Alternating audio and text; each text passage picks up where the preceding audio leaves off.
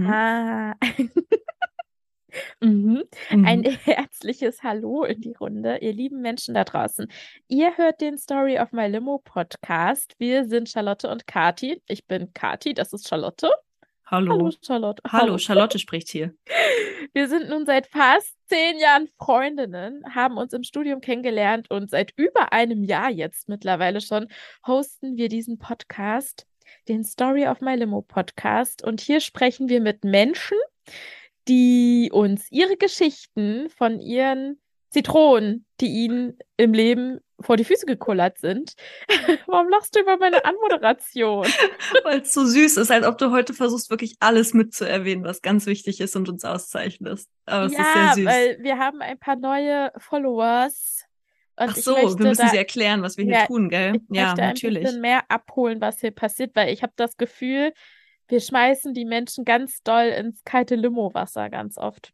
Ich liebe diese Aber Metapher, die kann man richtig, richtig hart ausreizen. Und zur Abwechslung, ich trinke hier sogar heute mal zum ersten, allerersten Mal seit über einem Jahr wirklich eine Zitronenlimonade. eigentlich wirklich schlimm, dass wir Ja. bisher das auch nicht Ja, haben. aber ja, ich weiß nicht, Zitronenlimonade, also so ein richtig gut habe ich auch einfach nicht so oft im Kühlschrank.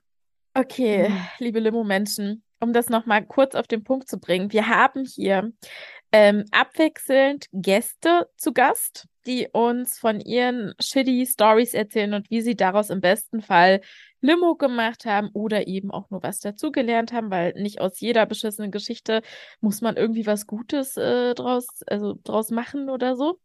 Und Ja. ähm, dann sind wir aber auch oft zu zweit, weil das wollen wir uns nicht nehmen lassen, diese Plattform hier, die wir uns hier kreiert haben. Und Richtig. ihr 200 Menschen, die äh, das hier regelmäßig anhören.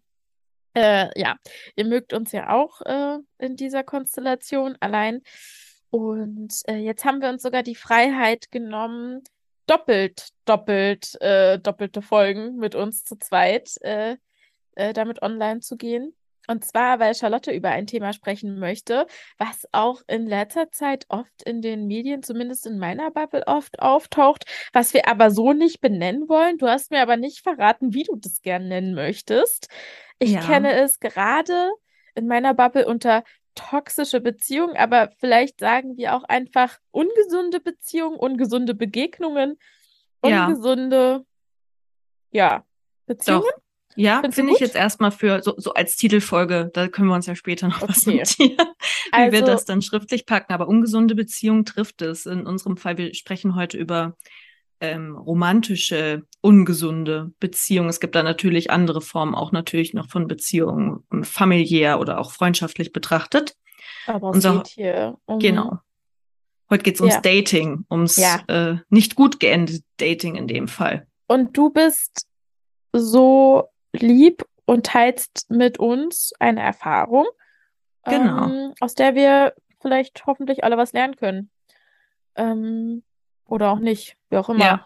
Ich bin sozusagen heute selber Gast in unserem Limo-Interview-Gastfolge-Podcast.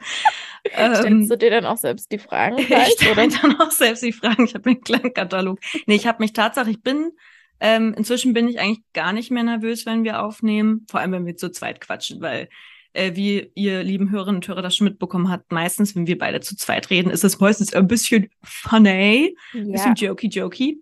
Ähm, äh, liebe ich auch sehr und finde es auch inzwischen toll. Also ich weiß natürlich nicht alles, wer die 200 Personen da draußen sind, aber viele sind auch Friends und Family und manchmal werde ich dann damit überrascht, dass ich was erzählen möchte. Dann so, ja, ja, hast du im Poddy erzählt. Und dann so, ah, oh, oh, ja, yes, true. ähm, das finde ich charmant. Diese Geschichte hier kennen auch ähm, manche Freundinnen, Freunde Kati, du kennst sie natürlich auch, denn du warst in dem Sinne hautnah dabei. Also nicht vor Ort, aber du warst immer mir eine treue Gefährtin und Freundin am Telefon. Wenn ich mit dir darüber Mhm. gesprochen habe, in was für eine Scheiße ich mich irgendwie begeben habe, ohne irgendwie mitzubekommen, wie das Ganze so schnell passieren konnte. mhm. Ähm, es ist jetzt ein Glück schon eine ganze, ganze Weile her, ähm, fast über vier Jahre.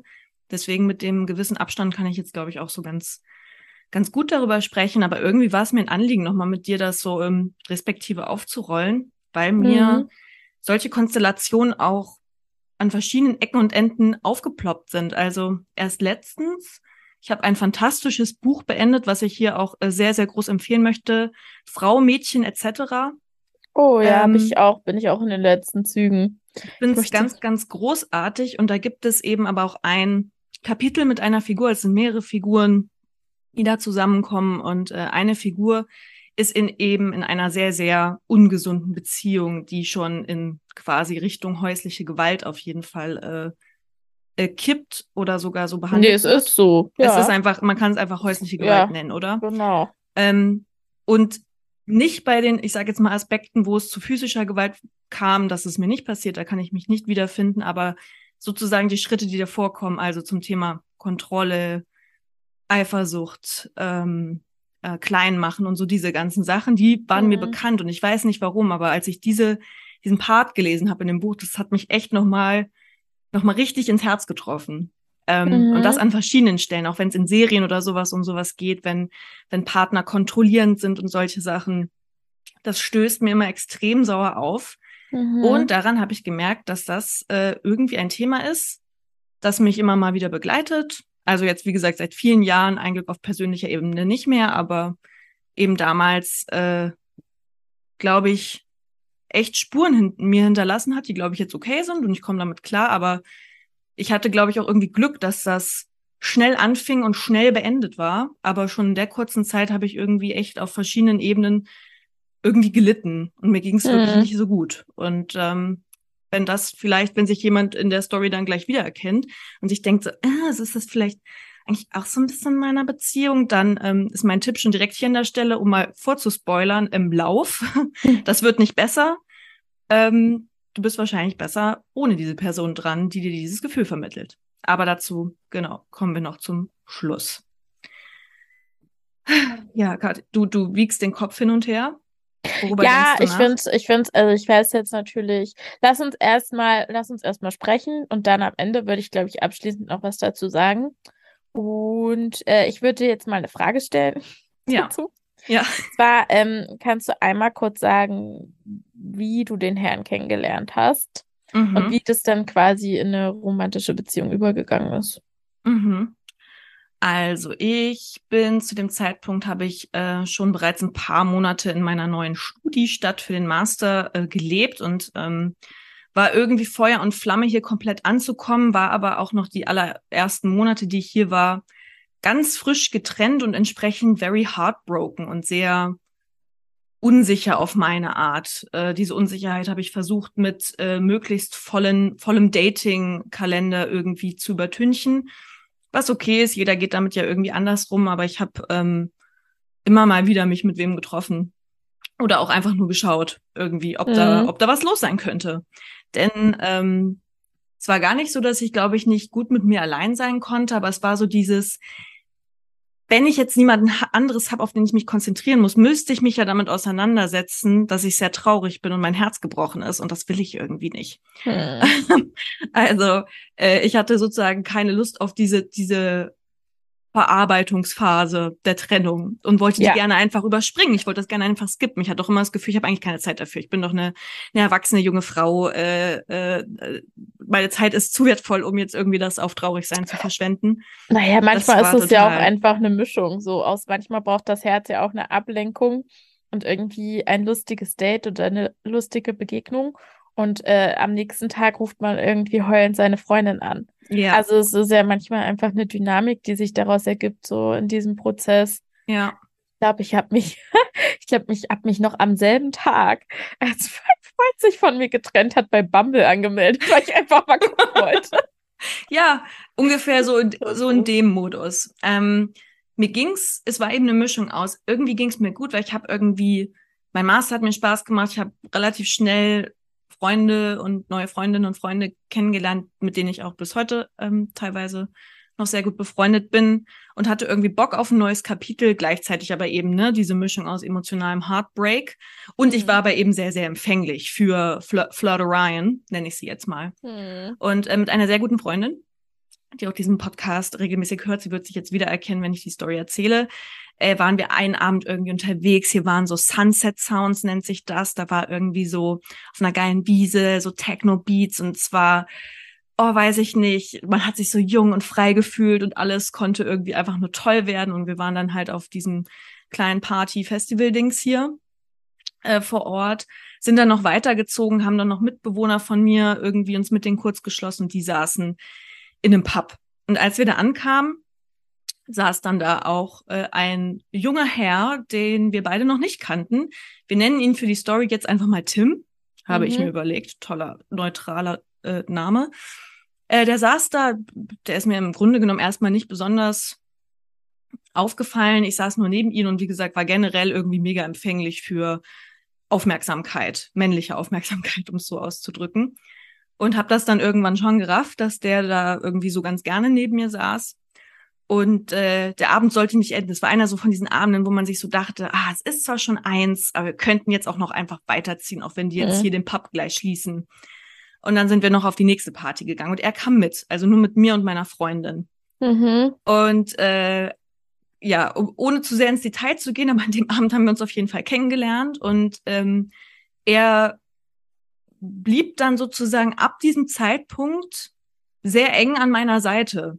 Mhm. Äh, also ab dem Zeitpunkt fing es quasi an, dass wir gedatet haben. Aber um da schon zu erzählen, also an dem Abend ähm, kam er dann auch mit zu mir. Mhm. Und ähm, haben uns die ganze Zeit irgendwie auch noch weiter unterhalten. Ich habe mir aber zugegebenermaßen nicht so besonders viel dabei gedacht, weil wie gesagt, ich war, ich war offen, ich war on fire, ich hatte irgendwie einfach genau Bock auf Ablenkung.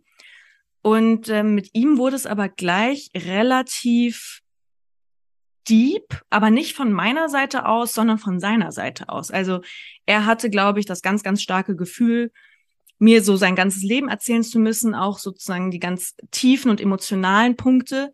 Das ging so weit, dass wir dann bei mir, weiß ich noch, auf dem Balkon saßen und er in Tränen ausgebrochen ist. Äh, das Thema ist jetzt egal, aber er war auf jeden Fall hyper emotional. Und ich will mhm. jetzt nichts dagegen sagen, dass man nicht emotional sein dürfte ähm, oder dass Tränen verboten sind. Ähm, bestimmt auch nicht unbedingt bei einem ersten Date, aber ich weiß, für mich war es irgendwie so ein Punkt von, du bist eigentlich ein Fremder und ich bin eine Fremde für dich. Und eigentlich ist mir das gerade zu viel, was du dir hier mit mir teilst. Oder hm. was du hm. gerne möchtest, dass wir hier teilen. It's too much. Es ist wirklich too much. Also ich habe mir das dann hm. natürlich mich dem angenommen. Und was macht man, wenn eine Person weint? Dann tröstet man die natürlich auch irgendwie. Ähm, und habe dann da versucht, irgendwie einfühlsam zu sein. Aber im Grunde genommen war das schon so ein Punkt, wo ich so dachte, ich finde es irgendwie irgendwie ist da eine Grenze bei mir überschritten, aber ich komme jetzt irgendwie hier in dem Moment gerade nicht so richtig aus der Nummer raus. Mhm. Und deswegen, um doof gesagt, kein Arsch sein zu wollen, habe ich das dann halt in dem Moment irgendwie mitgetragen. Das war dann auch nicht der komplette Abend, also er hat jetzt nicht die ganze Zeit geheult oder so, aber es war gleich sehr, sehr viel von ihm, sage ich mal, dort im Raum und stand da so. Genau, und im Nachhinein kannst du das natürlich ja auch alles irgendwie in ein Bild pressen, so sein ganzes Verhalten, weil du ihn ja besser kennengelernt hast. Aber an dem Abend hast du ja jetzt vielleicht auch einfach gedacht, okay, das ist jetzt vielleicht was Besonderes oder er ist gerade in einer komischen, komische Stunden, harten so. Situation, ja. genau. Ähm, und das ist jetzt auch eine Ausnahmesituation. Das kann man ja in dem Moment einfach noch gar nicht gut einschätzen. Genau. Deswegen haben wir das auch dann dabei gelassen. Ich war aber eigentlich relativ deutlich auch an einem anderen Bezugspunkt an dem Abend. Das war nämlich ähm, nur zwei Monate, bevor ich in mein Auslandssemester gegangen bin. Und ähm, habe da eigentlich sehr deutlich gemacht, dass ich jetzt Dating irgendwie total okay finde und ähm, ich sozusagen nichts dagegen spricht, dass wir uns kennenlernen, aber ich halt einfach gar nichts versprechen kann, weil ich bin irgendwie mit halben Gedanken bin ich schon am Koffer packen mhm. und mich am Vorbereiten und war da auch aufgeregt, was das angeht. Und man musste halt auch ultra, also ich musste ultra viel davor auch planen. Das heißt auch einfach eine gewisse zeitliche Begrenzung. Und ich sag mal so, er hat das so ein bisschen, er hat es zwar wahrgenommen, aber so ein bisschen so cool down, also so runtergespielt, so im Sinne von, ja, das macht ja nichts und das ist ja auch kein Problem und so, have fun in Kanada. Ähm, das wurde aber dann auf kurz oder lang noch zu einem richtig, richtig großen Problem. Dazu komme ich aber später. Aber genau, so haben wir uns kennengelernt. Das heißt, das Ganze war direkt irgendwie gespickt mit ähm, ultra vielen Gefühlen und auch von ihm mit gleich sehr, sehr großen Worten. Also ich, auch das Wort mag ich nicht besonders gerne, obwohl es so passend ist. Warum ist heutzutage mal das Englisch? Wo mhm. ich ja mhm. die Queen des Englisch bin, aber es war gleich so auch so ein krasses Lovebombing mhm. im Sinne von krass, ich habe noch niemanden wie dich getroffen, mit dem man so reden kann. Ähm, oh, du bist mir sofort aufgefallen, als du reingekommen bist. Und also es ging sehr viel darum, eigentlich meine meine Fabelhaftigkeit und meine Einzigartigkeit wurde von ihm sehr, sehr stark, auch schon direkt an diesem ersten Abend betont. Mhm. Und ich war sagen wir es mal so, ich war dafür jetzt nicht nicht empfänglich. Ich fand das schon gut, das zu hören. Ja. Ähm, und Nach deiner Trennung angenommen. hat das auch auf eine Art gut getan. Ja, total, weil du wirst Mhm. ja, wenn du verlassen wirst, ist ja, fühlt man sich ja erstmal, als ob man eine große Absage ans eigene Ego bekommt. Ja, Und dann kommt da jemand und erzählt dir erstmal eigentlich, was für eine fantastische Person du bist. ja. In den höchsten Tönen. Auch das wieder, wenn ihr das mitbekommt, gar nichts gegen Komplimente. Aber es macht wirklich einen großen Unterschied, ob das eine Person zu dir sagt, die dich seit drei Sekunden kennt, oder ob das jemand zu dir sagt, der dich schon lange auch in anderen Facetten und in anderen Situationen deines Lebens kennst. Ähm, in dem Moment war es eigentlich auch das too much. Mhm. Ähm, ist mir da aber noch nicht so groß aufgefallen, weil ich hatte den jetzt nicht mehr angesehen und mir gedacht, so, okay, das wird der Vater meiner Kinder, sondern es war halt irgendwie ein funny Abend. Bestimmt hatte ich auch noch irgendwie ganz gut ein bisschen Restalkohol im Blut und dachte mir so, ja, erzählt er jetzt halt gerade, finde ich ganz nett. Mhm. Ähm, das heißt, sozusagen diese Dimension, die dann diese Begegnung noch haben würden, das war mir zu dem Zeitpunkt noch nicht klar. Genau. Also so haben wir uns ähm, kennengelernt. Und wann habt ihr euch das nächste Mal wieder gesehen und warum? Aber wann genau, wie, wie kurz danach das war, weiß ich nicht, aber relativ kurz danach, weil er dann mal nach meiner Nummer gefragt hatte. Und wie gesagt, es sprach von meiner Seite aus nichts dagegen und vor allem, wo habe ich mich in der Sicherheit gewogen? Ja, ich habe ihm ja gesagt, dass ich bald weg bin. Ich war ja total, ne, ich war ja total transparent und deswegen dachte ich, dass man sich ja dann ruhig auch nochmal treffen kann. Aber ihr habt ja dann schon auch das Daten angefangen. Genau. Genau. Ähm, das fing am Anfang harmlos an, irgendwie mit, keine Ahnung, man geht spazieren, man geht mal ins Kino und natürlich ähm, habe ich ihn dann auch schon angefangen zu mögen, auf jeden Fall. Der hatte eine sehr, der hat einen sehr sozialen Beruf, das fand ich irgendwie sympathisch. Was mit Menschen, um jetzt nicht zu genau ins Detail zu gehen äh, wo er, also einen Job, von dem er sehr geschwärmt, den er sehr geliebt hat, also diese Passion dafür, das fand ich irgendwie sehr attraktiv. Ähm, wie gesagt, der hat mir, der lag mir mega zu Füßen, auch bei den Dates schon immer in so Kleinigkeiten habe ich das gemerkt. Es war wirklich, es war manchmal ein ganz komisches Gefühl, aber er hat mich manchmal auch ein bisschen zu doll liebend angesehen, auch wiederum zu einem Zeitpunkt, wo ich noch, wie gesagt, mir knapp seinen Nachnamen gemerkt habe. Also auch da wieder so ein starkes Ungleichgewicht. Aber es war wirklich ein Blick, wo ich mir einerseits dachte, krass, so wird man, glaube ich, in seinem Leben nicht oft angesehen. Deswegen finde ich das irgendwie gerade total toll. Aber es macht mir auch Angst. Also es hatte auch irgendwie so was krass Einnehmendes und sowas mich so komplett so von den Haarspitzen bis zu den Fußnägeln abscannt, aber sozusagen voller Faszination, als ob man noch nie so ein Wesen wie mich gesehen hätte. Also selbst in seinen Blicken beim Dating war irgendwie immer so eine Spur von irgendwas, was mich innerlich sozusagen abschreckt. Hm. Und Ähm, was würdest du sagen, warum hat diese Spur von Abschreckung, da hast du ja, du hattest ja das Gefühl, aber du hast ja da nicht anfangs drauf gehört. ja, Also, so, was meinst du, woran das lag? ich glaube im Grunde genommen schon auch noch ganz tief in meinem Herzen, weil ich traurig war. Hm.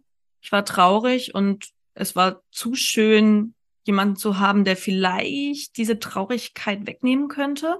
Diese Hm. Chance darauf, die war zu verführerisch, als dass ich sozusagen hätte schon da sagen können, äh, irgendwie ist mir der Typ zu viel so. Hm. Ich konnte sozusagen nicht widerstehen. Ich hatte so keine Kraft, mich mit meiner Trennungstrauer weiter auseinanderzusetzen. Auch aus so einem Gefühl von, boah, ich habe doch jetzt schon deswegen so viel geholzt, muss doch mal reichen. Ja. Ähm, muss doch jetzt weitergehen. Guck mal, hier ist so ein Typ, der dich so sehr will. Da kannst du doch nicht Nein sagen. Also es war wirklich so, ja, so ein Gefühl von, wenn man so einen geschenkten Gaul schaut man nicht ins Maul. Jetzt ein bisschen emotionaler natürlich ausgedrückt. Aber das war es, glaube ich, Tatsache. Und Mhm. wahrscheinlich auch ein Lack of ähm, ähm, ähm, eigenes Selbstbewusstsein. Dass ich Hm. nicht gesagt habe, so, hey, egal, ob sozusagen dir jetzt ein Typ zu Füßen liegt oder nicht, du bist cool so, du machst hier irgendwie gerade dein Ding und, und hast dir jetzt irgendwie viele Pläne, du brauchst niemanden, der dir sozusagen das auf den AB spricht, was für ein fa fantastisches Persönchen du bist. Ich glaube, das war so eine Mischung daraus. Es war ein Timing, was euch da zusammengeführt hat. Total. Weil Also ich glaube, ganz low, ich ganz Mhm. low mit dem Selbstbewusstsein und er ganz, ganz liebesbedürftig. Hm, hm. Das paart sich leider manchmal. Okay. Wann hattest du für dich die erste Situation, wo du gedacht hast, mh, jetzt wird das ja aber kritisch mit dem Monsieur. Das ist Mhm. mir jetzt irgendwie nicht mehr ganz so geheuer. Ich krieg sie jetzt chronologisch nicht mehr in den Kopf, aber wie gesagt, es fing harmlos an mit, mit, mit Dating und mit genau irgendwie doll viel Aufmerksamkeit, aber eben nichts, worüber ich mich erstmal am Anfang beschwert hätte. Mhm. Es fing in so kleineren Situationen an von, hey, morgen will ich mich mit meiner Freundin, keine Ahnung, mit meiner Freundin Clara treffen. Oh, okay. Ich dachte, wir machen was zusammen. Also Situationen von jede Sekunde, die ich sozusagen mit ihm nicht verbringe, ist in seinen Augen eine verschwendete Sekunde. Das heißt, ich dann habe dann auf kurz oder lang versucht, sozusagen Treffen zum Beispiel zusammenzuführen. Das heißt, ihn auf jeden Fall immer zu Veranstaltungen mitzunehmen. Wie gesagt, zu diesen ganzen Zeitpunkten haben wir noch gar nicht gesagt, irgendwie, das ist jetzt hier was Festes oder nicht. Von welcher Ähm, Zeitspanne sprechen wir hier? Das ganze Ding insgesamt ging nur zwei Monate. Das heißt, das waren wirklich Situationen, das waren Sachen, die sich verändert haben innerhalb von einer Woche. Hm. Oder innerhalb von einer Woche, die sozusagen krass intensiver wurden. Mhm. Ähm, also es fing so, oder wenn ich zum Beispiel gesagt habe, oh, ich wollte noch mal das und das Wochenende irgendwie zu meiner Familie fahren, die wohnt ein bisschen weiter weg als von hier. Ähm, ach so, ja, aber du kannst sie doch noch mal wann anders besuchen gehen und so. Das ist doch ein verlängertes Wochenende. Lass doch da lieber was zusammen machen. Das klingt jetzt alles harmlos, aber es war alles irgendwie immer daran geknüpft, dass er mich eigentlich davon abhalten wollte, etwas mit anderen Menschen außer ihm zu machen. Beziehungsweise im besten Fall, genau, habe ich ihn mitgenommen, aber auch bei diesen Situationen, und das hat sich in sehr kurzer Zeit extrem stark intensiviert, ist er, vor allem wenn Alkohol im Spiel war, sehr, sehr wütend geworden. Ähm, zum Beispiel, die meisten meiner Freundinnen und Freunde haben halt mit mir studiert, beziehungsweise waren deren Anhängsel. Das heißt, das waren alles so Leute irgendwie im Alter rum, die jetzt alle gerade irgendwie einen Master studieren oder so. Oder gerade so demnächst mit ihrem Bachelor fertig werden, aber alle so in dieser Sparte ungefähr drin. Und er hat nicht studiert, was wie gesagt vollkommen fein ist. Ich habe das nie zum Thema gemacht, weil es mir komplett legal war, weil wie gesagt, eine der Dinge, die ich eigentlich an ihm am coolsten fand, war, dass er so gerne diesen, diesen seinen Beruf ausgeführt hat, so passioniert dabei war. Mhm. Ähm, aber es kam zum Beispiel zu Situationen, wo er nach Abenden mir vorgeworfen hätte, dass er sich total ausgeschlossen gefühlt hätte. Äh, mit meinem Freundeskreis, mit den ganzen ähm, Akademikern und so. Und wir hatten nur über das Studium gelabert und was das denn solle und warum ich nicht zu ihm stehen würde und nicht hinter ihm stehen würde.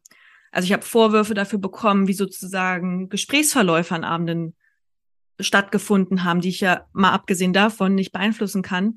Und B, wurden da einfach ganz, ganz starke, ich nenne es jetzt mal Komplexe von ihm natürlich deutlich. Problem Mhm. war, jeder Mensch hat Komplexe. Ich habe auch in Situationen Komplexe, wo ich so denke, ah, ich weiß nicht, was ich hier tun und sagen soll. Das Problem ist, ich war schuld in diesen Situationen.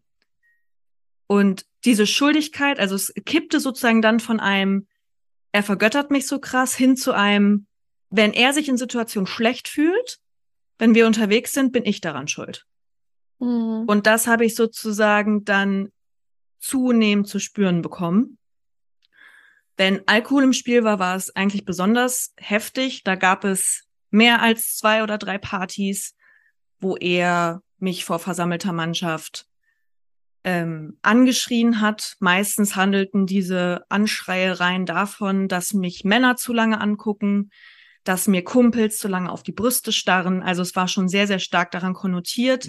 Alles, was männlich und im Raum war und eventuell meinen Namen kannte, war potenziell der Feind. Das galt auch für Kumpels von mir, das galt für feste Freunde von Freundinnen von mir. Die waren sozusagen alle für ihn ein rotes Tuch. Das hat er, wenn er nüchtern war, nicht so krass raushängen lassen.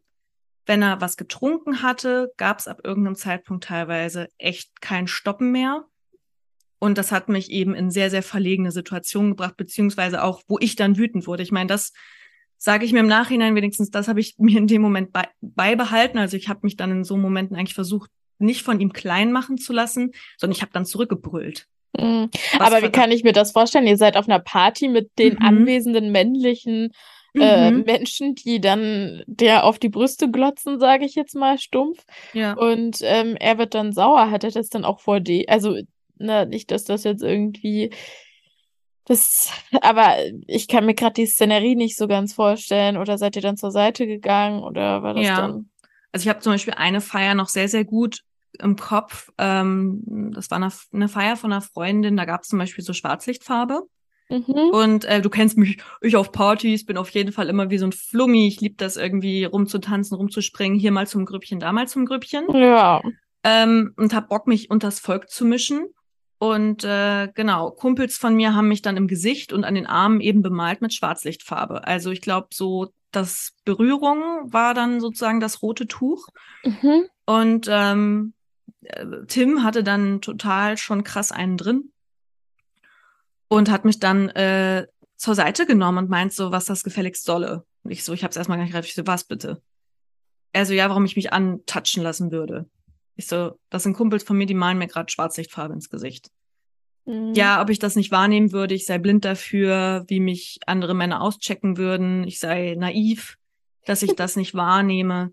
Also es ging, und ab dem Zeitpunkt ging es dann richtig ab. Ich krieg's, wie gesagt, nicht mehr ganz zusammen, weil es jetzt schon eben über vier Jahre her ist, aber es wurde auf jeden Fall dann, wir haben, sind dann irgendwann raus in den Flur gegangen und haben uns da eigentlich gegenseitig die ganze Zeit eigentlich nur angeschrien. Mhm. Ähm, und ich sage nicht, dass sich Paare oder, oder Lovers nicht streiten dürfen, aber das hatte sozusagen, ah, der Grund für den Streit, finde ich, ist eigentlich ein Grund, der nicht sein darf. Und er hat mich eben mit einem ganz fürchterlichen Gefühl zurückgelassen. Und äh, ähm, ja, es war eben so eindeutig diese, diese Maxim von, wie soll ich das nennen? Das war so ein gegenderter Konflikt, so ein heterosexueller, alberner Konflikt von, ich bin quasi sein weibliches Eigentum und Mhm. andere Männer haben sozusagen um mich herum nichts zu scheißen, wo wir auch in Gesprächen ich ihm immer wieder klar gemacht hat, dass er damit klarkommen muss, dass ich männliche Freunde habe. Dass das so ist und dass es auch Männer vor ihm gab. Und das war zum Beispiel auch eine Sache. Ich glaube, er wollte mich so gern als Heilige sehen, die quasi vor ihm nie eine Story gehabt hat und Gut, es gab diesen einen Ex-Freund, aber der hat ja mein Herz gebrochen und deswegen ist der ja eh der Böse, aber er ist jetzt der Gute. Er ist der gute weiße Ritter, der mich Mhm. jetzt sozusagen aus der emotionalen Misere rettet. Und äh, sozusagen in dieser Welt von Dornröschen, die endlich wachgeküsst wurde, in dem Prinzen, ist sozusagen kein Platz für andere Menschen. Das ist, glaube ich, etwas, was er unterbewusst ganz, ganz stark gemacht hat nach einer Zeit. Und äh, wie gesagt, Dornröschen hängt auch nicht mit Kumpels ab, Ja. sondern die hängt halt nur mit ihrem Prinzen ab. So. Und wenn halt dann doch, dann hat er dafür gesorgt, dass die ganze Party gesprengt wurde, Ja. jedes Mal. Teilweise, Ja. ja. Ja, und ich glaube, das Ding ist, was mich damals so ähm, besorgniserregend zurückgelassen hat, ist, dass ähm, das so bist du aber auch ein Stück weit, aber dass du erstmal solche Dinge, die dann nicht so laufen, für dich ausmachst. Und irgendwann kamen dann immer so stückchenweise Erzählungen mh, von solchen Partyabenden, wo du mir dann erzählt hast, wie er sich verhalten hat. Das war ja jetzt ein Beispiel, aber es gab ja dann noch mehr, wo ich dann in meinem Kopf die Alarmglocken schrillen hörte Ja. und äh, ihn aber ja auch nicht kannte und dann ja auch dachte, naja, ich kann jetzt, äh, das ist das, was wir bei Sex in the City gelernt haben, man rät nie einer Freundin Schluss zu machen. ja. Und ähm, ich aber trotzdem, oh, es ist, äh, jetzt kommt- passiert hier was an der Haustür. Ich dann aber ähm, ja nicht einfach das so stehen lassen konnte und glücklicherweise ein paar Wochen später ja auch ein Besuch äh, geplant war Richtig. ähm, bei dir. Ja. äh, der dann auch ein bisschen anders verlief, weil ich war dann heartbroken, weil ich dann mit meinem trotteligen Ex, sorry, mit meinem trotteligen Ex-Freund, der mich irgendwie eine Woche zuvor betrogen hatte, eine Woche vor meinem Oh. Geburtstag. Ja, Ja. stimmt. Oh Gott, das war echt nicht, das war nicht und das war nicht unser Sommermann. Das Nee, absolut nicht. Und ähm, naja, dementsprechend angepisst kam ich trotzdem mit dem an Bodensee. Warum auch immer, I don't know. Und ähm, also warum ich den da noch Reha. Rehab-Urlaub. Ich weiß es nicht genau, was Ja. es werden sollte. Ja, ich habe dir auch gesagt, komm gerne alleine. Du warst so, nee, irgendwie müssen wir es jetzt zu zweit hinkriegen. Und es ging, glaube ich, auch irgendwie, aber es war auch, glaube ich, ganz schön schmerzhaft für dich. war mega schmerzhaft. Ich glaube, ich konnte mir nicht vorstellen, also mit ihm zu sein, aber auch nicht ohne ihn zu sein. Das war ganz irre. Aber egal. Das heißt, eigentlich hatte ich mir vorgenommen, ich gucke mir das jetzt ganz genau an, was da mm. geht bei dir und war dann selber so ein bisschen dusselig im Kopf. Und ähm, ich glaube, du wolltest es damals noch nicht so richtig wahrhaben. Ich hoffe, ich leg dir das jetzt nicht. Nee, in, das ist total richtig. Mund, ich glaube, weil ja. wir sind da angekommen und ich habe dann ganz vorsichtig gefragt, und wie läuft's mit Tim?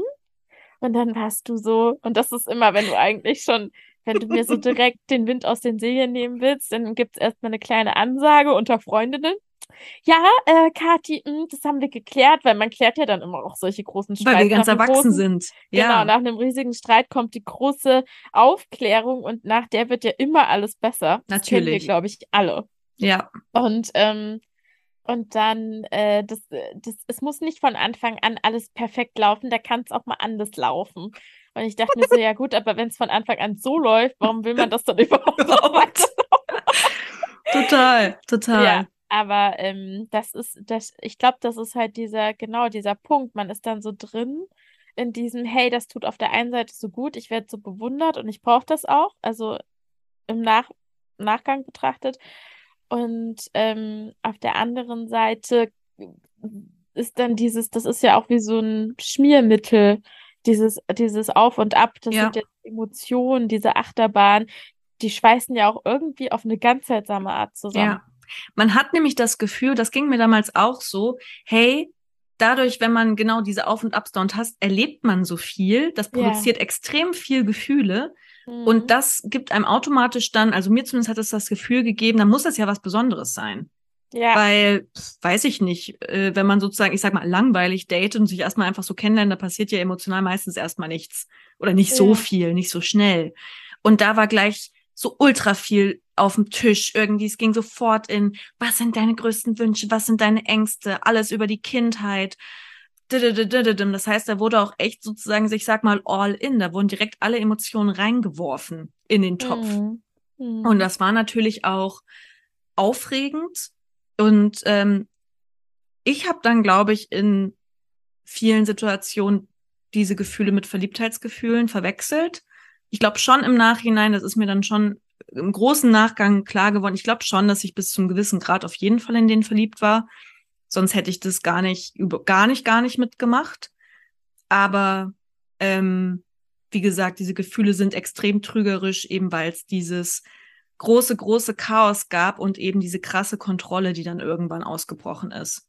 Ja. Ähm, auch andere Dinge. Also es, es war ja sozusagen, er war ja nicht nur äh, dafür mir darf, äh, von mir enttäuscht, weil ich auch andere Männer kannte. Er war auch in anderen Situationen von mir enttäuscht. Ich erinnere mich an ein Essen mit einem Freund von ihm und dessen Frau. Und freundlich ausgedrückt, diese Frau war absolut furchtbar.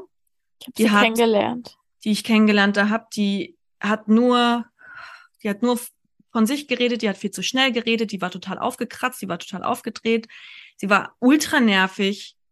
Also es war wirklich eigentlich alles an ihr, wo ich so dachte, ich möchte eigentlich gehen, aber geht ja nicht. Das ist jetzt hier irgendwie die Freundin von meinem Lover, whatever, Dating-Typ. Ich weiß nicht, ab irgendeinem Zeitpunkt haben wir dann gesagt, wir machen das Ding hier jetzt fest. Ich kann dir aber nicht mehr sagen, wann das war, nach ein paar Wochen. Ähm, ich habe aber auf jeden Fall sozusagen mich dann angestrengt, denn wenn ich Leute nicht mag, behandle ich die in der Regel eigentlich nicht wie Scheiße, sondern versuche trotzdem freundlich zu denen zu sein. Weil ich mir mhm. so denke, sie können ja jetzt nichts dafür, dass ich sie nicht mag. Wir können ja trotzdem hier einen netten Abend miteinander haben. Deswegen habe ich mich dann, weil sie mir gegenüber saß, mich den Abend über mit ihr unterhalten. So, weil das eben meine, meine Face-to-Face-Partnerin war. Am Ende vom Abend, als wir dann wieder bei Tim waren, war er so, ja, Schatz, hätte ich nicht von dir gedacht. Ich so, hm, wieso, was denn? Ja, ihr habt euch so gut verstanden und so. Und er konnte sie nämlich, glaube ich, auch nicht, ein also im Grunde genommen konnte er sie auch nicht leiden und hat sozusagen, ich habe sein Bild zerstört, wenn ich mich mit der gut verstehe. Wer bin ich denn dann überhaupt? Also es ging wirklich so in diese Richtung. Er hat mir dann Vorwurf gemacht dass ich mich mit dieser Frau so viel unterhalten habe. Und ich war mhm. so, Tim, was hätte ich denn machen sollen? Die saß mir gegenüber, ich war einfach nur freundlich zu ihr. Um echt sein, finde ich die super ätzend und, und die hat mich halt total vereinnahmt. Mhm. Aber ich kam dann auch zu dieser Gesprächssituation auch nicht mehr raus. Also, ach so, du mochtest die gar nicht. Oh Gott, ein Glück. Ist ja, wieso? Hätte ich sonst irgendwie jetzt dein Bild über mich zerstört oder was? Also, ja, schon so ein bisschen. Und das gab Mhm. immer wieder so Situationen. Er hat irgendwie auch ganz viel in mich reinprojiziert und imaginiert, was ich bin. Mhm. Und sobald ich daraus nur so ein bisschen rausfiel, war er einfach, also dann schwappte so eine Schwelle der Enttäuschung über mich rüber. Im Ja. gleichen Moment hat er das aber bereut. Und die ganze Zeit schwelte auch diese konstante Angst von ihm mit. Ich bin ja bald weg. Ich bin ja bald im Auslandssemester. Er wird mich verlieren. Also es war so eine krasse Mischung aus, du musst alles erfüllen, was ich mir von einer Frau wünsche. Ich darf dich Mhm. auf keinen Fall verlieren, aber du hast auch gefälligst sozusagen so zu funktionieren, wie ich das will. Es war richtig, Ja, richtig ich- ungesund. Ja, so halt auch so, dass ihm das Sicherheit gibt, wenn du so funktionierst, wie er das, wie er sich vor, sich das vorstellt. Ansonsten verunsichert ihn das halt auch, oder? Also ohne das jetzt zu krass psychologisieren zu wollen, aber ähm, ich hatte so ein bisschen den Eindruck, dass er da halt einfach ganz viel ähm, ja, Bestätigung braucht in seiner Vorstellung. Ja, Und sobald das ins Wanken gerät. Ja, ich habe ihn ja kennengelernt dann an diesen, an einem diesen, Abend, ne? ja, nee, zwei Abende. Ah, Da habe ich ja auch diese Frau kennengelernt, von der du erzählt hast. ja, das weiß ich schon gar nicht mehr. Oh Gott. Ja, Ach, stimmt, beim Grillen, ne? ja, Mhm. genau. Mhm. Ähm, und den ersten Abend. Und da war er, ähm, ich hatte ja nun schon vorher alles gehört und zugegeben, da war er halt schon auch bei mir unten durch. Also das ist Total okay. das an, im Nachhinein jetzt so betrachtet ist es halt auch, sag ich mal, jemand, der einen halt leid tun kann, weil er eigentlich, glaube ich, ganz viel Hilfe und Therapie bräuchte. Ähm, aber ich finde es halt beschissen, wenn Menschen drunter leiden, insbesondere wenn meine besten Freundinnen dann darunter leiden müssen. Und ähm, da war er so, so zuckersüß und ich fand den so unfassbar schleimig und so richtig unangenehm von der Art. Der hatte mir dann auch so Schokolade und so. Ich hatte halt Geburtstag, genau. Mhm. Ähm, und war halt aber so ein Häufchen Elend und war halt auch einfach so gar kein Bock, meinen Geburtstag zu feiern. Es war so, es war einfach wirklich der furchtbarste Geburtstag auf der Welt. Ah, Das war so witzig, weil das war eigentlich ganz schön. Da kam dann äh, unsere, jetzt unsere gemeinsame Freundin Karin, die ich da das erste Mal kennengelernt habe, Ja, stimmt. die einfach so ein Sonnenschein ist und immer so gute Laune macht, wenn man mit ihr Zeit verbringt. Ja, Und das war das auch die war- Freundin am Anfang bei dem, bei dem Genau. Sunset Sounds Festival. Ja. Und das, was mich dann aufgeheitert hat und das erste Mal wieder zum Lachen gebracht hat, war, dass sie vom Delfinschwimmen gekommen ist. Ja, das ist so süß bei ihr. Die, sie probiert regelmäßig neue Hobbys aus. Das ist äh, Ja. ultra cute. Ja. Ja. Naja, wie dem auch sei, wir saßen dann halt in dieser komischen Runde, in dieser komischen Stimmung und ich dachte mir halt schon so, okay, Oh Gott. es war Alles so unangenehm. unangenehm, Alles weil er halt unangenehm. auch so, er wollte dann natürlich unbedingt gefallen. Ja, ja, klar. Er wusste ja auch, wer du bist. Und dann Ja. dachte er sich, okay, ich muss auf jeden Fall sozusagen die beste Freundin catchen, weil dann bin ich ja sozusagen noch mehr drin. Ja. Du hast das natürlich total gerochen, hattest da gar keinen Bock drauf. Ja, und bei mir ist es nicht so, dass man das nicht merkt, wenn ich Menschen nicht mag. Nee, Also dir waren merkt man das richtig toll. Es war auf dem Campus auch immer so geil, wenn wir zusammen rumgelaufen sind. So Charlotte, Charlotte war ungefähr so die gefühlt beliebteste Person auf der Welt. Ja, naja, übertreib. Also ich war freu, ich war halt nett, Ja, Katharina. warst, ja, und ich nicht, das stimmt. Ja, ja, es Das ist ist- so. Ich habe schon, ich war schon auch nett, so ist es nicht. Doch, zu Aber den Leuten, die du mochtest, warst du, warst du ein Augenstern. Ja, aber, bei aber- Leuten, die du nicht mochtest, hast du halt mit dem Arsch nicht angeguckt. Ja. Ein bisschen wie bei Girls Club. Also wenn die mich jetzt gefragt hätten, ob ich einen Stift habe, hätte ich denen den auch gegeben. So ist es nicht. Vielleicht. mit Ja, so. Zähneknirschend. Den Ja, Killer aber- aber auf keinen Fall. Killer ist echt teuer. Aber ich war jetzt nicht so, hi, na, Helena, wie findest du das so Seminar?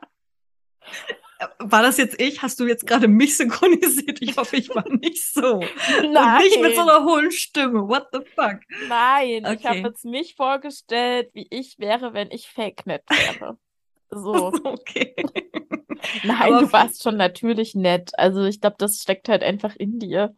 Ach, das ist auch diese fürchte, ich wollte gerade sagen, das ist die fürchterliche Erziehung, so dieses Women, so down, dieses Pleasing-Ding. Ja. Du da musst immer dafür sorgen, dass alle in der Runde gute Laune haben. Ich habe das so drin. Ich versuche das inzwischen. Ich bin eine Frau, die auf bald 30 ist, ja. Ich bin eine Frau, die aktuell dagegen ankämpft, immer nicht der, der Pleaser zu sein in irgendeiner Situation, Ja. in irgendeiner sozialen Situation. Es fällt mir so unfucking fassbar schwer. Ich glaube übrigens auch das war ein Problem, wo Tim und ich uns an der Stelle getroffen haben. Ich bin totaler Pleaser und möchte immer, dass es allen gut geht. Treffe auf ein, fies gesagt, emotionales Wrack zu dem Zeitpunkt. Da ist es dann natürlich meine Aufgabe zu schauen, dass es ihm natürlich gut geht.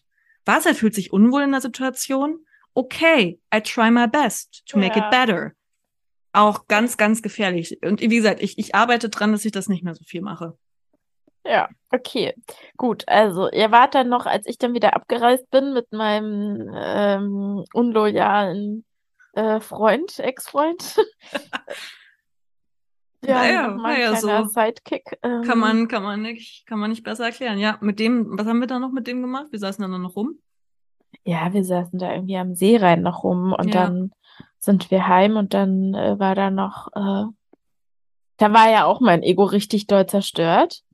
Da weiß ich noch, da war dein Mitbewohner, den habe ich ja nur einmal kennengelernt in dieser einen WG und der hat mir sein Cap aufgesetzt und hat gesagt, das sieht richtig gut aus. Und das war für mich Balsam für die Seele. Das war für mich ungefähr das schönste Kompliment auf der Welt. Ich dachte mir so, wow. Das weiß ich schon gar nicht mehr. Großartig. Ich weiß auch, um ehrlich zu sein, dass ich habe ja, ich bin ja tausendmal umgezogen hier, in verschiedenen WGs gewohnt, weil man hier immer nur Sachen für Kurzmieten bekommt. Ich weiß, um ehrlich zu sein, seinen Namen nicht mehr.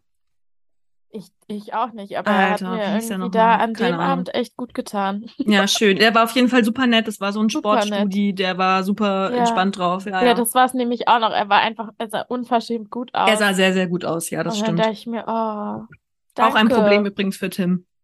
Ja, ähm, also obwohl, ich hatte irgendwann das Gefühl, es ist einfach egal eigentlich auch, wie die Es aussehen. Ich habe hier viele sehr gut aussehende männliche Freunde. Props an euch, wenn ihr draußen zuhört. Ihr seht alle ganz fantastisch aus. Aber ähm, das Ding war auch, Tim war knapp kleiner als ich. Also wirklich so ein Zentimeter oder zwei. Viele meiner Kumpels hier sind aber locker einen halben Kopf größer als ich.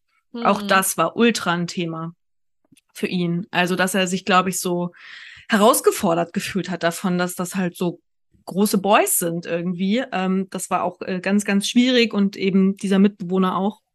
Hm. In dem Fall immer schwierig, immer schwierig. Genau. Das heißt, du bist irgendwann auf Eierschalen gelaufen und hattest total Angst, bei jedem Furz irgendwas falsch zu machen. So ein bisschen. Also ich habe es zum Beispiel an so Situationen gemerkt, wie ähm, ich habe versucht, wenn er dabei war, nicht meine Kumpels zur Begrüßung zu umarmen, was ich im Nachhinein crazy finde. Hm. Und dann auch irgendwann gedacht habe, was machst du hier eigentlich? Du riskierst hier deine Freundschaften, nur um sein Gemüt nicht zum Erhitzen zu bringen. Das kann es ja nicht sein. Und das ist das Ding. Wir haben schon auch ab irgendeinem Zeitpunkt, ich, ich mache genau immer erstmal Dinge viel mit mir selbst aus, aber irgendwann rede ich dann schon. Und wir haben darüber auch gesprochen und dann war es auch wieder alles sehr emotional. Und es äh, fielen da eben auch von ihm dann Versprechungen wie, ich, ich weiß, dass das bei mir so ist. Er war davor übrigens auch schon mal verlobt gewesen, hat da nie groß drüber gesprochen, weil sie die Verlobung gelöst hat und dann ausgezogen ist. Mhm. Aber in so einem Gespräch fiel auf jeden Fall auch mal, dass wohl auch seine Eifersucht ähm, Thema war in ihrer Beziehung. Und ich so meinte, ja, das ist definitiv etwas, woran wir arbeiten müssen, wo ich auch im Nachhinein denke, dieses immer entschuldigende Wir, nee, im Scheiß müssen wir da machen, du musst daran arbeiten. Ich kann da halt überhaupt nichts tun. Ich existiere halt. Und wenn mich Männer, das ist ja das Ding, selbst wenn mich Männer angucken, muss man sich ja im Griff haben. Ja. So, das ist ja egal, ob das passiert oder ob das nicht passiert. Ähm, weil, und, und vor allem auch immer alle Blicke gleich zu werten. Manchmal, also ich weiß nicht, wie es dir geht, aber ich starr manchmal auch einfach irgendwie so ein bisschen random rum und check gar niemanden aus, sondern bin einfach nur so, guck halt jemanden an, weil die Person halt da steht und wir Menschen sind und glaube ich irgendwie Blickkontakt suchen. I don't know. Also das heißt, das war ja Ich schon mal nicht auf einfach Papier. gerne Menschen. Ja, und so, man kann auch einfach ein Voy Voyeur sein. Ja. Das geht natürlich auch.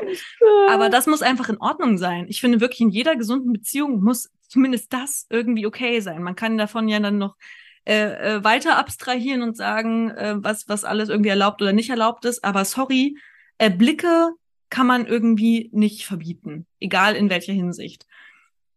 Und ähm, dann gab es eben immer wieder große Versprechungen, dass, dass er sich Hilfe holen würde und dass er jetzt äh, Therapie anfangen möchte und la la la. Kam zu dem Zeitpunkt natürlich noch nicht dazu. Das Ding ist, diese Begegnungen sind dann teilweise so intens geworden. Umso näher mein Abflug rückte, umso krasser wurde es sozusagen auch mit seiner Launenhaftigkeit. Weil er damit halt, dass ich dann weggehe und er dann sozusagen blöd gesagt gar keine Kontrolle mehr über mich haben kann, wie ich das jetzt im Nachgang sozusagen für mich äh, reflektiere. Das hat ihm so zu schaffen gemacht, dass es eigentlich immer eher schlimmer als besser wurde. Also zum Schluss hin. Trotz sozusagen großer Versöhnungsversprechungen und Co. Ähm, und das Ganze ist dann eigentlich an einem Abend explodiert. Das war dann, ich glaube, so eine Woche vor Abflug oder anderthalb Wochen vor Abflug. Und da bin ich innerlich schon total schwanger damit gegangen, dass ich so dachte, scheiße, das wird doch nix. Ich mhm. habe den so gern, aber ich habe irgendwie auch manchmal Angst vor dem. Ja. Und ähm, dann gab es eben einen Abend. Ich krieg's leider nicht mehr ganz zusammen, was da vor dem Abend passiert ist, aber es ging auch wieder quasi um dieses Eifersuchtsding und dass ich sozusagen dann schon auch, also nicht nur, dass andere Männer schuld sind, das, sondern dass ich das ja schon auch genießen würde und also dementsprechend auch eine Mitschuld bei mir liegt. Und ich weiß noch, wir saßen hier an einem Platz, das war irgendwie mitten in der Nacht, weil wir da auch von irgendeiner Veranstaltung gekommen sind. Ähm, saß ich irgendwie an der Bushaltestelle und ich war, ich war so emotional, ich war so mürbe, ich war so fertig und kon ich konnte wirklich eigentlich nicht mehr und habe dann gesagt, ich weiß nicht mehr, ich weiß nicht mehr, was ich machen soll. Ich bin so fertig. Hm. Ich weiß nicht, ob das mit uns funktioniert, wenn ich dann auch weg bin. Wie, was, wie stellst du dir das vor? So. Ja. Und dann war ihm, glaube ich, zum ersten Mal klar, dass das, was er sozusagen sich hier sehnlichst erträumt, nämlich, dass ich seine, seine Princess Charming werde, hm. dass das eventuell nicht funktionieren könnte. Hm. Und dann ist er aufgestanden und äh, ähm, hat sich vor mir aufgebaut. Und da war zum ersten Mal so in meinen Bones, dass ich so dachte, krass, jetzt habe ich Schiss vor dem. Ist dann aber weggegangen und hat mit der flachen Faust direkt gegen eine Steinwand geschlagen. Aua. Also so doll, bis es geblutet hat.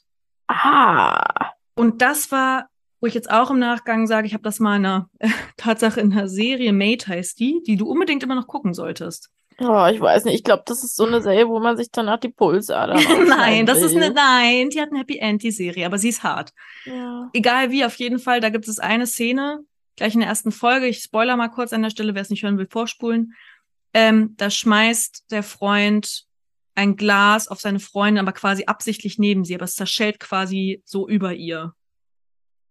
Und in einer anderen Szene sagt dann eine Frau zu ihr, in dem einen Moment ist es noch neben dir, im nächsten Moment ist es dein Gesicht. Und als ich die Serie gesehen habe, habe ich richtig angefangen zu heulen, weil ich quasi diese Situation kannte. Ich kann im Nachgang natürlich überhaupt nicht sagen, ob Tim mich in dem Fall, ob der mich geschlagen hätte oder nicht. Er würde das jetzt wahrscheinlich höchstgradig dementieren. Aber ich hatte so Angst vor ihm und er hatte so eine Aggression und Wut in sich, dass zumindest seine Hand und seine Wand dran glauben musste. Ja. Und das war der Punkt, wo ich dann richtig dachte, scheiße Charlotte, in was für eine Situation hast du dich hereingebracht? Wie ist das passiert? Das Schlimme war an dem Abend, dass ich noch mit zu ihm mitgegangen bin. Weil ich dann da nicht mehr irgendwie emotional rauskam. Das war wirklich wie so ein kleiner Käfig, in den ich freiwillig, die Tür war offen, freiwillig mich reingesetzt habe. Dann sind wir noch hin, dann ist es irgendwie emotional wieder irgendwie gekippt, weil er dann so vorgeradelt ist mit dem Fahrrad ich dann so meinte, hey Mensch, wartest du noch irgendwie? Ich komme gar nicht hinterher. Dann ist er irgendwie total ausgerastet, hat sein Fahrrad in den Graben geschmissen. Das war so ultra dramatisch. Und da war dann eben auch die Situation, dass ich dann halt auch irgendwie so, so erstarrt bin und er so auf mich zukam und da zum ersten Mal ich dann so Schritte zurückgegangen bin. Es klingt mhm. jetzt alles ein bisschen wirr. Man muss es sich vorstellen, es war eben irgendwie, es war spät am Abend. Es war irgendwie emotional alles übelst aufgewühlt. Er war total emotional aufgewühlt. Ist dann eben auf mich losgegangen, aber wollte, glaube ich, ich, im Nachgang weiß ich nicht, was er wollte, aber ich bin zurückgetreten, weil ich es nicht einschätzen konnte. Mhm. Und dann ist es bei ihm gekippt. Und dann hat er ultra angefangen zu heulen. Dass ich glaub, wie ich glauben könnte, dass ich, dass er mir jemals was tun könnte und so weiter und so fort. Jedenfalls Ende vom Lied. Am Ende habe ich ihn getröstet. Mhm. Wo ich mir halt auch so im Nachhinein denke, Digga, du warst halt echt bedrohlich an dem Abend und ich bin trotzdem die Dumme gewesen, die dich tröstet. Mal abgesehen davon, Fräulein, warum hast du dir nicht dein Fahrrad geschnappt und bist einfach weggefahren? Ich konnte nicht. Und ich kann im Nachgang nicht sagen, warum. Wahrscheinlich nicht. vielleicht auch aus Angst, was er dann irgendwie noch so treibt oder so, weil dann ist ja, wenn er dann noch mit seinem emotionalem, ich bin so traurig und fertig und aufgewühlt, wie lässt man so einen Menschen halt auch allein? Also klar hättest du machen sollen, ne? Aber ich glaube, in dem Moment ist man in so einem seltsamen Film einfach. Also, ähm, das sind seltsame Dynamiken. Also ich habe die ähm, in meiner Kindheit leider oft beobachten müssen, wenn meine Mutter solche Beziehungen geführt hat. Ähm, für mich sind ähm, Männer, die ihre Aggression nicht im Griff haben, absolut rotes Tuch. Also da siehst du nur noch eine Staubwolke von mir. Aber ja. ich glaube, diese Dynamik, also man zerrt halt dann irgendwie voneinander und man weiß ja irgendwie, ich weiß jetzt nicht, ob das so bei euch war, aber nach diesem Tief kommt ja dann dieser große Sonnenschein, halt wieder diese Versprechungen und dieses intensive Beieinandersein. Und in diesen Momenten, wenn man so krass emotional, also ich glaube, es ist schwer, jemanden, der dann so aufgewühlt ist, dann auch einfach so sagen, ciao, see you later, Alligator, wenn man mit ja. dem auch emotional verbandelt ist. Ich hatte also, auf jeden Fall nicht die Kraft. Ich habe es ja. zu dem Zeitpunkt, es hat dann nicht mehr lang gedauert, aber da habe ich es nicht geschafft. Und da man, ist man halt auch nie schuld, ne? Also ich finde nicht, dass man sich da jemals Vorwürfe machen sollte, dass du da jetzt irgendwie nicht weggefahren bist. Also ich ja. finde, der klingt halt krass. Also ich weiß jetzt nicht, wie es ihm heute geht. Ich hoffe besser. Ich hoffe, genau, er, hatte Hilfe jetzt viele geholt. Jahre Zeit. Er hat sich ja. vielleicht auch Hilfe geholt. Er, ihm war ja, glaube ich, schon auch dann spätestens, als ich dann weg war, ist schon auch klar, dass das bestimmt nicht Premium zwischen uns beiden gelaufen ist. Also ich glaube, so diese Erkenntnis hatte ihn da schon auch getroffen. Ja. Ja, und ähm, oh, jetzt bin ich kurz raus. Entschuldige. Alles du. gut. Nee, genau. Ähm, nee, weiß ich jetzt gerade nicht mehr. Nee, du wolltest sagen, er hat sich bestimmt Hilfe geholt oder hoffentlich. Hoffentlich, damals, ja, genau. Ja. ja, genau. Aber so im Endeffekt ist er halt derjenige, wie du ja schon gesagt hast, der da halt einfach ähm, dich unter Druck gesetzt hat und dich abgewertet hat ja. und Szenen gemacht hat und dich emotional erpresst hat. Also ja, es gab auch einfach nur so kleine, also das war jetzt eben, das war so der schlimmste Abend, würde ich ja. sagen, im Nachgang. Aber es gab auch so kleine Situationen, da hat er dann gefragt, irgendwie, wenn er von der Arbeit fertig ist, ob wir ein Eis essen gehen wollen. Ich dachte mir so, klar, können wir machen. Aber ich bin schon, du kennst mich, ich bin ja auch ein Typ, ich brauche schon auch viele Lone Time.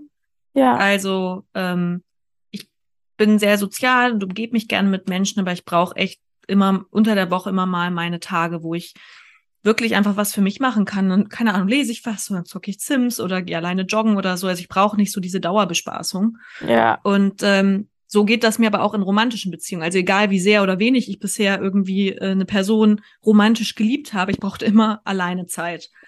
Ja. Und ähm, an dem Abend war mir dann aber ganz klar, wir essen jetzt hier ein Eis, aber ich hatte so an dem Tag so ganz, ganz stark das Bedürfnis, halt abends alleine zu sein und auch allein in meinem Bett zu schlafen und so. Mhm. Und dachte mir, das ist ja eigentlich ein legitimes Bedürfnis, was ich ja äußern darf. Ja. Und habe das dann zu ihm gesagt. Und es war, als ob ich ihm ins Knie geschossen hätte. Dass ich einfach alleine später sein möchte. Er war ja. so unfassbar. Ich habe das wirklich noch nie in einem Gesicht gesehen. Er war so verletzt und unfassbar enttäuscht. Und ich so, ich, wir können uns doch bald wiedersehen. Ich möchte doch nur heute Abend. Also allein, dass man, ne, dann kam ich schon ja. wieder in so eine Rechtfertigungsschleife rein. Und da war er dann aber auch so, ja, nee, du musst mir das jetzt hier zugestehen, dass ich meinen Moment hab. Ähm, wie gesagt, das ist jetzt ein bisschen, die Momente sind noch ein bisschen äh, gezählt, äh, wie lange du noch hier bist, dann bist du ja eh auch erstmal weg und so. Und wir sprechen hier klar, also so Fernbeziehungsdinger, die sind natürlich mehr oder weniger anstrengend und auch manchmal schmerzhaft, aber wir reden hier trotzdem von vier Monaten, ja. Also ich bin jetzt nicht ausgewandert. Mhm. Ähm, und trotzdem war das sozusagen seine Entschuldigung für alles. Ich lasse ihn ja allein und deswegen könne er Punkt, Punkt, Punkt. Mhm. Also so explizit nie ausgedrückt, aber das war quasi der Subtext. Und ich weiß gar nicht, an dem Abend, glaube ich, bin ich dann zwar trotzdem, war ich dann allein, aber hatte natürlich dann auch schlechtes Gewissen, weil es eben immer dieses Gefühl war von, ich mache hier eigentlich was falsch. Ja. Und ähm, wie gesagt, mich wundert überhaupt nicht, dass das dann über diese zwei Monate hinweg nicht gehalten hat. Also der äh, Super-GAU war dann eigentlich an einer Party, die hatte ein Kumpel von mir veranstaltet, weil er selber auch ins Ausland gegangen ist. Nach Südamerika irgendwie wohin. Und das haben äh, noch andere Freundinnen und Freunde von mir mit zum Anlass genommen. Hey, wir gehen jetzt alle ins Auslandssemester, dann lass da nochmal irgendwie treffen. Und Tim war eben da auch mit dabei. Da hatten wir uns wieder, ne, das war wieder nach diesem Moment, da hatten wir uns wieder aufgerappelt und mal schauen, mhm. ne, und das wird schon und wir schaffen das. Und wenn ich dann im Ausland bin, er hatte sogar schon geplant, vielleicht kommt er mich besuchen. Also es war wirklich komm, let's try. Also ich dachte auch echt so, nee, wenn er das so auch so so dringend will, dann will ich das jetzt auch. Mhm. Es war so diese Dynamik daraus. Und dann ist aber an dem Abend wirklich nur eine Kleinigkeit passiert. Und zwar, er hatte wieder, äh, muss man auch noch dazu sagen, auch der blöde Alkohol. Ja, manche Leute sollten wirklich einfach nichts trinken. Ja, der voll. Alkohol tut ihnen keinen Gefallen. Der holt die hässlichsten Seiten Menschen hervor. Ne, es gibt ja viele Leute, die werden voll funny, wenn sie, wenn sie trinken oder so. Nicht, dass das auch unbedingt immer gut ist, wenn man besoffen ist. Aber es gibt ja Leute, die werden eben aggressiv, misstrauisch, whatever. Leider mhm. gehört er zu dieser Sorte. Ähm, Weil es dann nämlich so war, dass ich mich mit irgendjemandem unterhalten hatte. Ich weiß es nicht mehr, aber da saß auf jeden Fall, ich stand, die Person saß quasi weiter unterhalb gesetzt und ich musste mich, weil es so laut war, das war draußen die Feier, aber es war trotzdem sehr laut, so runterbeugen, damit ich die Person verstehe. Und ich habe aus den Augenwinkeln gesehen, wie eben Tim ankam von der Seite. Also ich habe gesehen, dass er das ist. Und hat mir so aus Spaß so, so auf den Popo gehauen, so, so, so ein kleiner Klapsi, ja. Ich bin darauf aber nicht eingegangen in dem Moment, weil ich ja im Gespräch war und mich sehr konzentrieren musste, um das zu hören. Und das hatte Tim gereicht in dem Moment, um dann wieder eine Szene zu machen. Ja, jetzt weiß ich ja, wie du dich im Auslandssemester verhalten wirst. Dir kann irgendjemand auf den Arsch schlagen und du reagierst nicht mal. Es war oh. irgendwie jetzt im Nachhinein, wo ich auch so richtig merke, okay, es ist super insane. Plus es ist irgendwie auch so ein bisschen Slut-Shaming, so nach dem Motto, ja. ne, also so irgendwie so eine ganz weirde Mischung, weil ich weiß nicht warum. Wie gesagt, er hat davor an sich schlimmere Dinge gesagt oder getan. Und trotzdem war dann für mich, das war der eine Tropfen zu viel, ich bin vollkommen sauer geworden, habe gesagt, komm jetzt mit, wir reden jetzt, weil ich wirklich in dem Moment dachte, ich kann nicht mehr. Ich kann nicht mehr, ich kann, ich darf mich nicht mehr bücken und krieg dafür einen Anschiss. Und dann ähm, saßen wir am Wasser und da habe ich dann zwar auch wieder geheult, aber habe dann auch gesagt, ich, ich schaffe das nicht. Ich kann das einfach nicht. Ich gehe jetzt ins Auslandssemester, das, also im Sinne von, das ist jetzt rum mit uns, weil ich bin so ausgebrannt und du lässt mich nicht mehr hier auf der letzten Feier mit meinen Freunden irgendwie einfach sein, ja. ohne dass du mir hier den Abend versaust. So voll. richtig hart versaust. Ja, voll. Und danach da, dann war, hat er auch Tränen Augen und war so super wütend, ist das jetzt dein Ernst? Ich so, ja, es ist mein, mein vollkommener Ernst. Und an dem Abend, ich war dann zwar auch fertig, dann hat wieder meine liebe Freundin Karin mich in ihre Arme entgegengenommen, weil ich dann da weg wollte.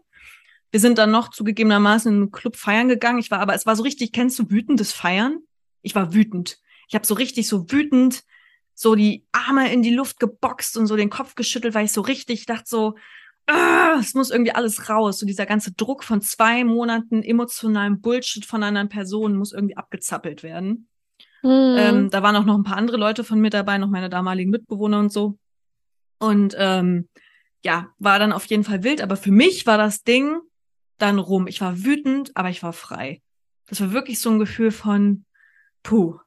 Und dann, und das ist jetzt dann das sozusagen das Ende, fast das Ende der Geschichte. Am nächsten Morgen, ich, keine Ahnung, ich war bestimmt bis fünf Uhr morgens tanzen oder so. Mhm.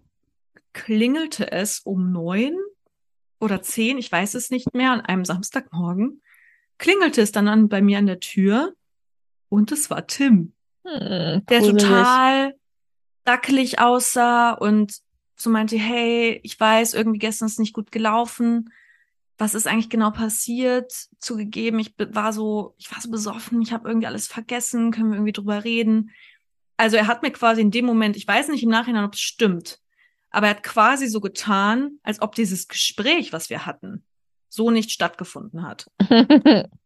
ähm, kann ich im Nachhinein eben nicht sagen, hat dann eben noch so, wo ich dann auch so dachte, willst du jetzt Mitleid dafür, mir dann eben erzählt, er war dann noch da auf der Feier unterwegs, das haben ja auch andere Freundinnen und Freunde hinterher berichtet, das war wohl ein bisschen creepy, weil er hat sich dann noch übelst da weggeschossen und ist dann so ein bisschen wie so ein verirrtes Waisenkind so durch diesen Wald gestolpert. Also es war wohl alles, also auch wieder oh dieses Gott, hyperdramatische. Gruselig, ja. Es war gruselig und auch wieder hyperdramatisch und er hatte sich auf jeden Fall gar nicht im Griff. Ähm, was ja okay ist, wenn man da eben auch emotional tangiert ist, aber er hat auf jeden Fall so getan, als ob er alles vergessen hätte. Hm. Musste dann aber nochmal zum Friseur. Er wollte sich nur schon mal ankündigen ist dann nochmal weggefahren und in dem Moment habe ich meine ähm, liebste Freundin ähm, Ika angerufen, weil wir eh zum Telefonieren verabredet waren später am Tag und sie ist drangegangen und ich habe ihr das erzählt und ich war so, ich weiß nicht, das fand ich schlimmer als am Tag davor. Am Tag davor war ich nur wütend, jetzt war ich total aufgelöst und traurig, weil ich so dachte, muss ich jetzt nochmal? Muss ich das nochmal sagen alles? Muss ich nochmal Schluss machen? Das ist ja auch anstrengend. Das Hm, ist ja. ja. man muss ja immer wieder Energie aus sich selbst rausholen, um einer Person sowas zu sagen. Und sie meint so, okay, pass auf, Charlotte, du konzentrierst dich jetzt. Du lässt ihn jetzt auf keinen Fall in die Wohnung, weil dann wird das Ganze wieder in einem, komm, ich nehme dich in den Arm und es wird schon alles und wir schaffen das und lalala. Das kannst du dir sparen, weil dann hast du die Scheiße einfach in ein paar Tagen wieder. Du lässt ihn nicht in die Wohnung, ihr, setzt, ihr geht raus, ihr setzt euch auf irgendeine neutrale Kackbank und dann sagst du ihm einfach genau das Gleiche nochmal. Und dann gehst du sofort wieder rein und rufst mich wieder an. Hm. Und das muss ich echt im Nachgang sagen. Ich hatte ja viel Unterstützung. Wir haben ja dann auch viel darüber geredet. Aber genau solche Unterhaltungen, ich weiß nicht warum, die sind mir so in die Hirnrinde gebrannt, weil ich das so, ich weiß nicht, so supportive in dem Moment fand und so gut. Mhm. Also jemand anders als eine Freundin hätte in so einem Moment überhaupt nicht anders helfen können. Hm. Und äh, genauso habe ich es dann gemacht.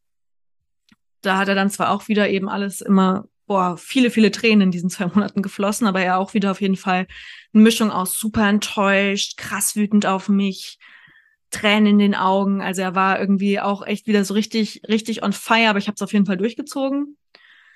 Ähm, wir haben uns dann zwar ein paar Tage später nochmal so zum neutralen Kaffee trinken, drüber reden getroffen.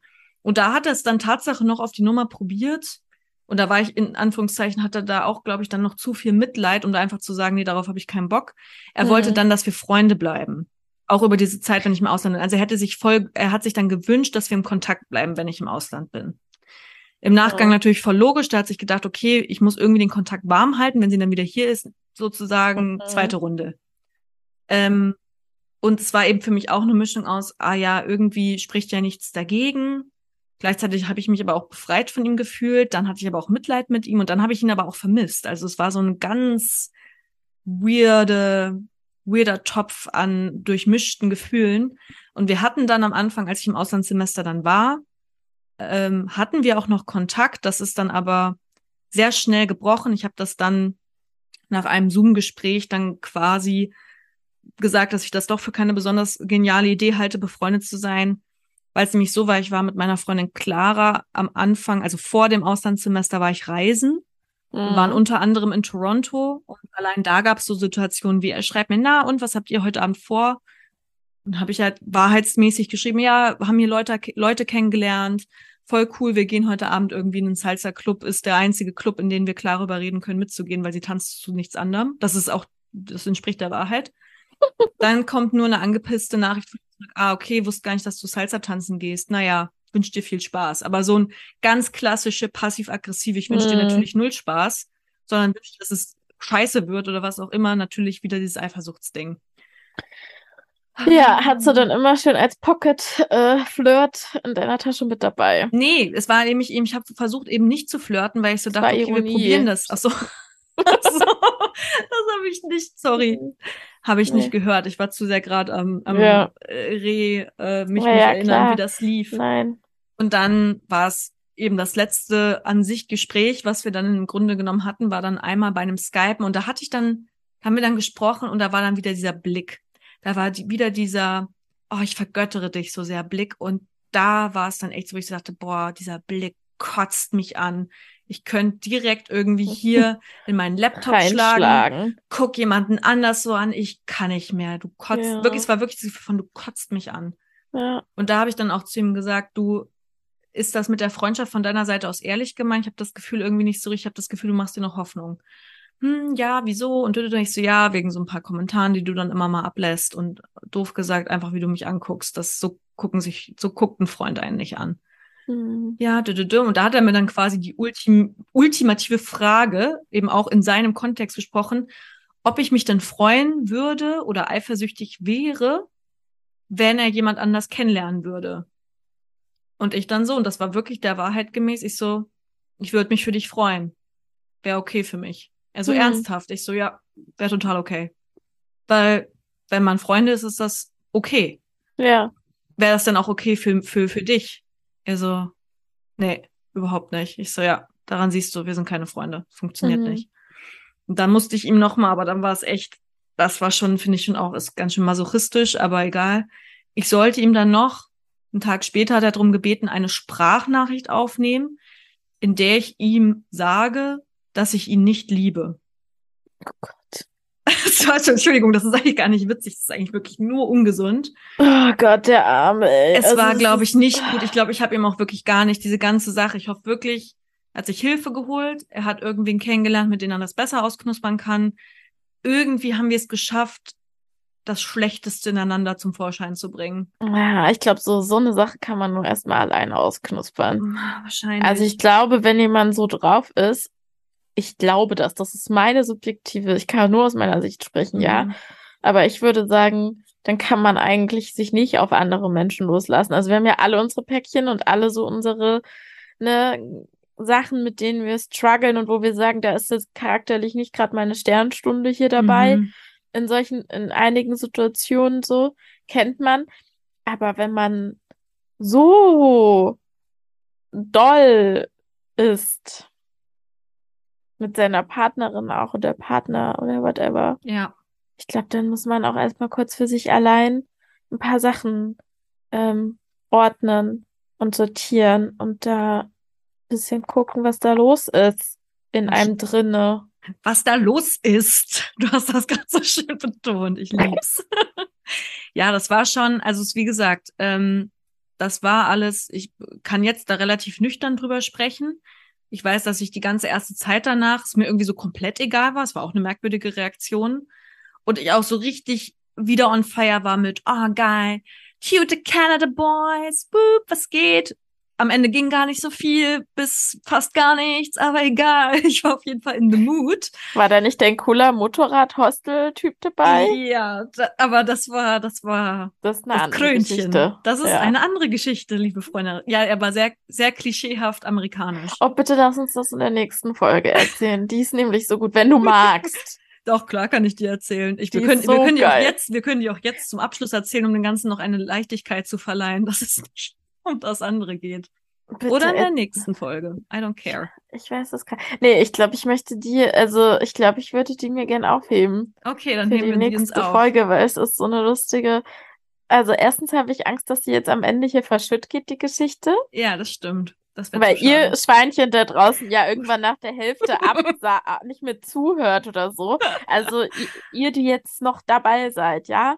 Hört nächstes Mal wieder rein. Und vielen Dank, dass ihr noch hier seid und zuhört. Das ist, äh, wir schätzen das sehr. Genau. Vielen Dank. vielen, vielen Dank. treuen Seelen. Die treuen Seelchen. Also ich habe wirklich eine Freundin, mit der ich auch jede Woche zusammen zum Hip-Hop gehe. Ähm, die hört's wirklich immer. I love it. Erzählt sie dann auch- immer. Ich habe auch eine Freundin, die Britta, die hört's auch immer. Ja, und unsere liebe Karin, glaube ich, hört's auch immer. Ja. Ja. Und wir, ich weiß noch, ja, ja, ist egal. Ist egal.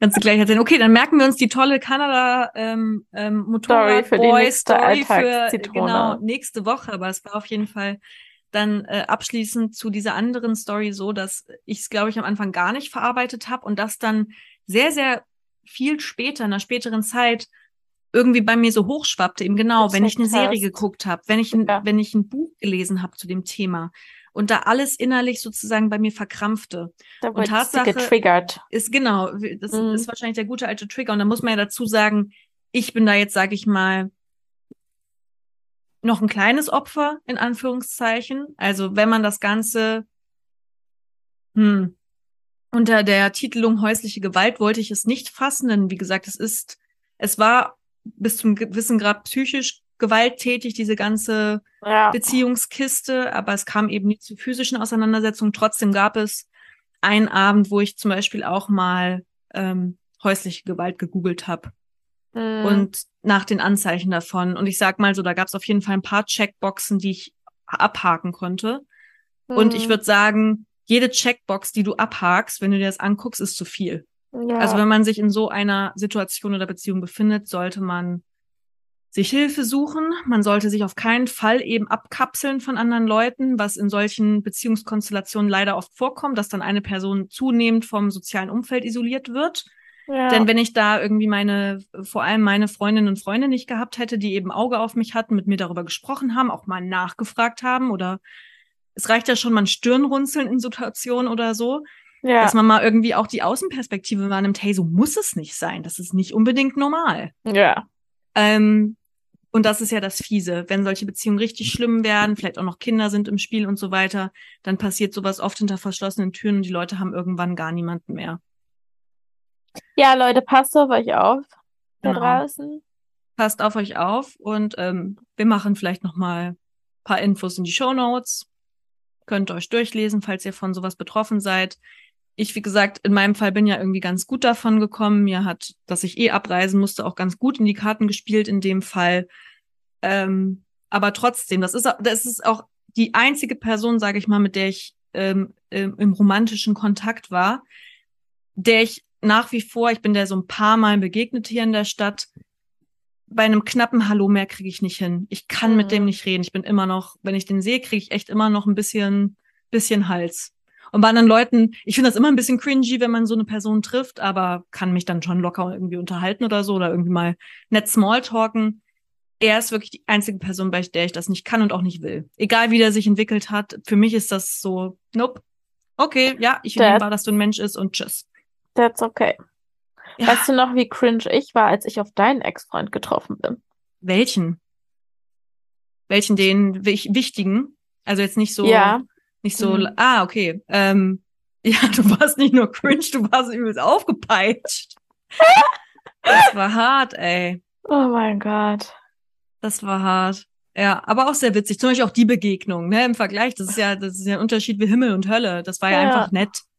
So. Mhm. Wir waren an einem lustigen Abend in einer lustigen Stadt unterwegs Ja. und haben zufällig, also es war echt ein Zufall, Charlottes Ex-Freund, mit dem wir ja auch beide in Erfurt studiert haben. Genau. Und äh, sagen wir mal so, ich hatte da eine, eine, ein Cremant zu viel und habe dann schon die Ärmel hochgekrempelt aus 300 Meter Entfernung, als ich den Herrn sah. Oh, das war sehr lustig. Ich war sehr unangenehm. I'm sorry. Das ist okay. Das ist in Ordnung. Ich fand's Okay. gar nicht so unangenehm alles an dem Abend. Ich fand's eigentlich alles sehr, eher sehr interessant. Okay.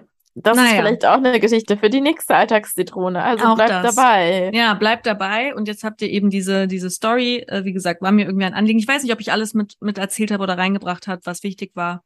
Ich glaube schon. Aber ich glaube, man hat ein Gefühl vermittelt bekommen, wie sich sowas Voll. entwickeln kann. Und natürlich ist das jetzt nur meine Perspektive. Ich war mit Sicherheit keine Heilige in der ganzen Story. Ich war auch einfach nur ein normaler Mensch, der irgendwie seine Emotionen teilweise auch nicht richtig verstanden hat. Also ich glaube, er war auch zeitweise mit Sicherheit sehr, sehr verwirrt von mir. Und trotzdem im Nachgang bleibe ich dabei, viele Dinge, die er getan und gesagt hat, die sind nicht in Ordnung. Punkt. Ja, Ähm, da bin ich bei dir.